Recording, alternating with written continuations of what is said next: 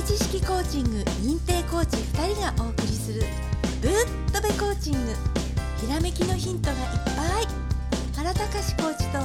渡辺直子コーチがお送りします。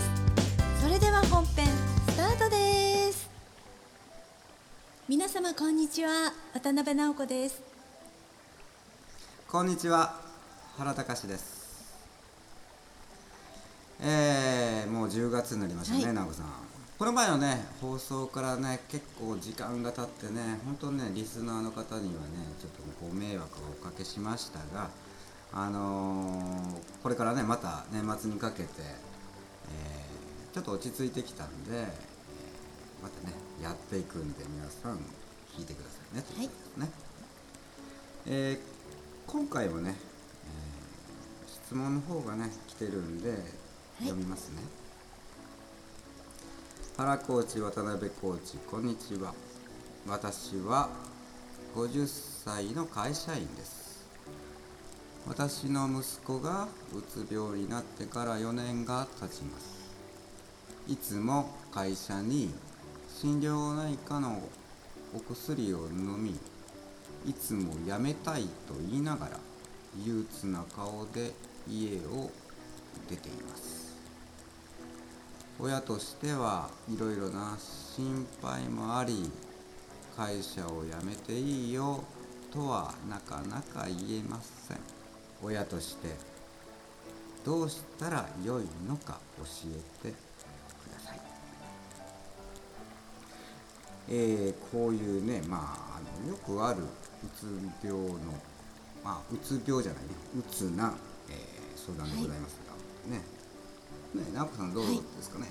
はいじゃあ私からね一言お話しします。はい。あのね親御さんとしては息子さんのことがいろいろ心配っていうことだったんですけれどもそのいろいろっていうのをちょっと書いてないんですけれどもあのどういうことかなってやっぱり思うわけですよ。あの会社に行かないとお給料がもらえないから自立していけないんじゃないかとか、ね、あの体調はこの後どうなるんだろうかとかいろいろその、ね、あの息子さんのことについてこう心配がいっぱい来てるんだと思うんですよ。はいね、あの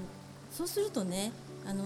自分のことではなくて息子さんの方に気持ちがいってしまってるんですね。これをあの自分のことをねまず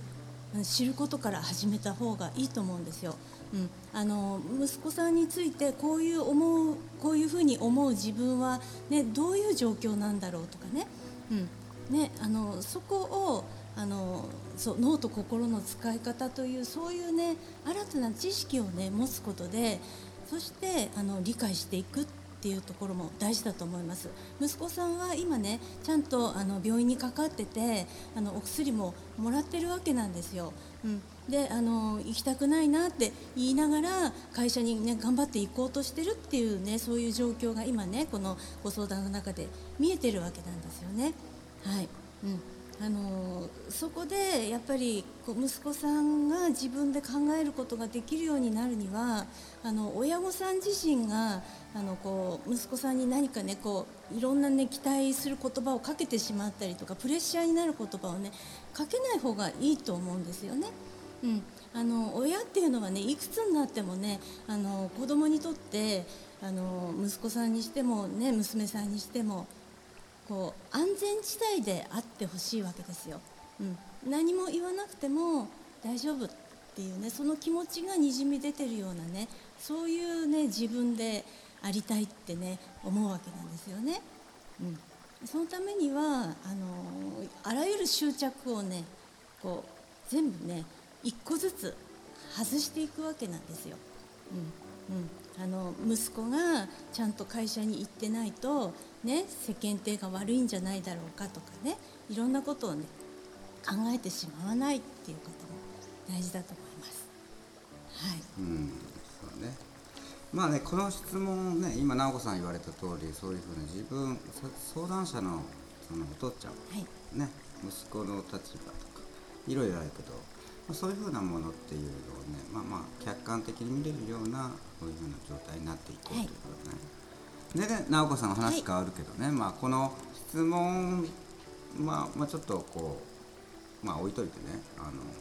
要はさあの今あのトランプさんねこう、うん、COVID でさとかっていうのすごいよくあるじゃん、10月の約はい。3日はい。の時点で、で僕とかねそういうふうな、まあ、ニュース見てこう言ったらいいかなこうだどういうふうにこうこれから行くんだろうっていうのをやっぱ想像するのね、でこのじニュース的にはさ、えートランプさん大丈夫だろうかなとかこうこう心配な空気とか出てくるじゃん、これ大丈夫？もうし死ぬんじゃないかとかってやっぱ思ったりするじゃん、なんとなく。俺はこう思うのよ。あのねトランプさんはねその確かになってると思うよ、あの COVID-19 にね。だけどこれをこうどういうの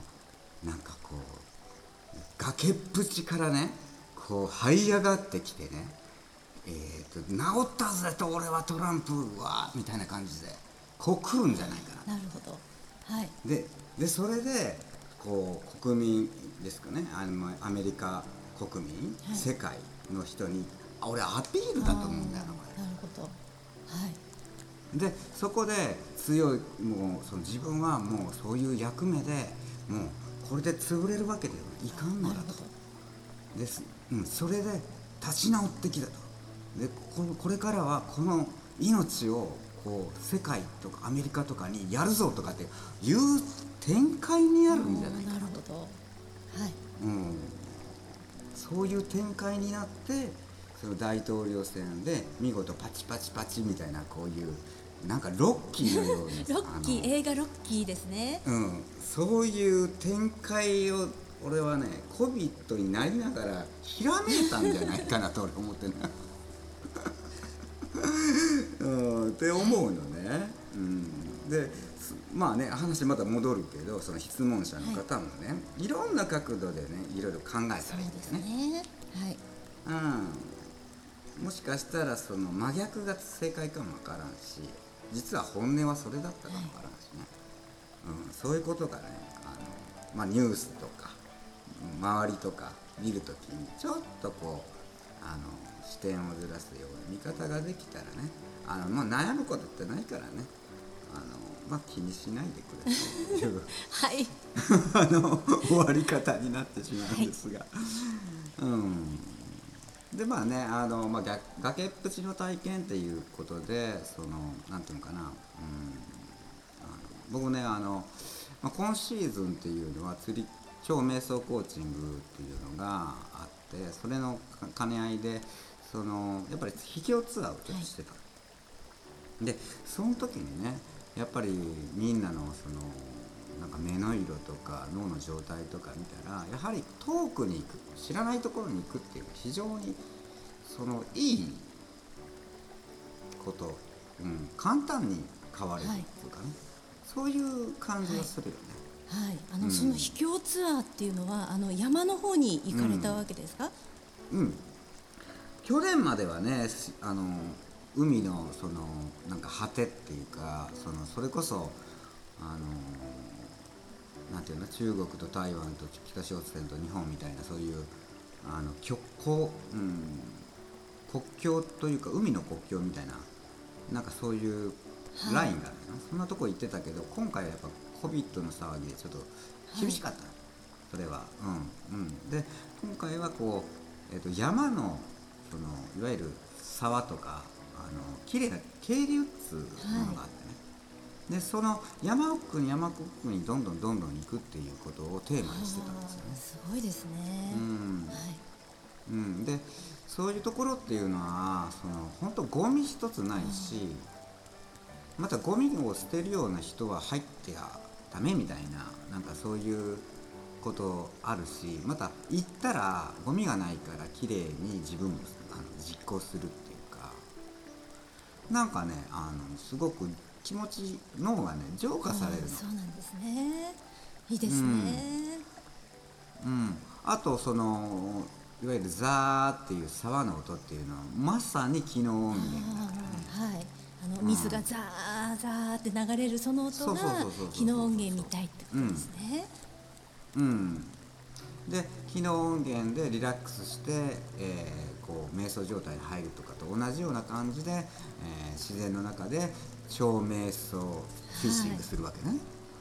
うん、でまああの心を洗われて帰ってくるっていうそのねあの釣りなんだけど、まあ、一番大事なのは安全に家まで帰るっていうことがテーマ、ゴール設定は家に帰って布団に入るまで。入るまで。それが釣りだすごいですね。家に帰って布団に入るまでが釣りだ。はい。そうそうそうそう。それがもうねテーマでやってきてであのまあ皆さんねあのまた来年もということであのやっていこうかなと、はい。いいですね。そんなことでしたね、で直子さんあのお知らせですが、またねえっ、とまた急なお知らせで申し訳ありませんがね今から約1週間後。あのいつもいつものね急な告知なんですけども東京某所でカフェ会をします。はい、まあ COVID 騒ぎもありますのであのそんなに大々ではありませんがあ大々にしない方がいいとは思いますがでもまあ秘密の場所で。あのそういうミーティングをしようと思うのでまた応募フォームをねあの貼っときますので当然人数には限りがあります、はい、この機にね、えーカフェ会でねまあコーチングの話をしてもいいしお悩み相談でもいいしね。来年2021年をねもっといい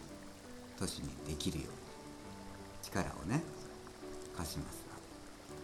のでどしどし、えー応募してください。はい。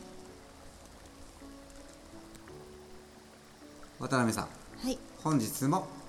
ありがとうございました。ありがとうございました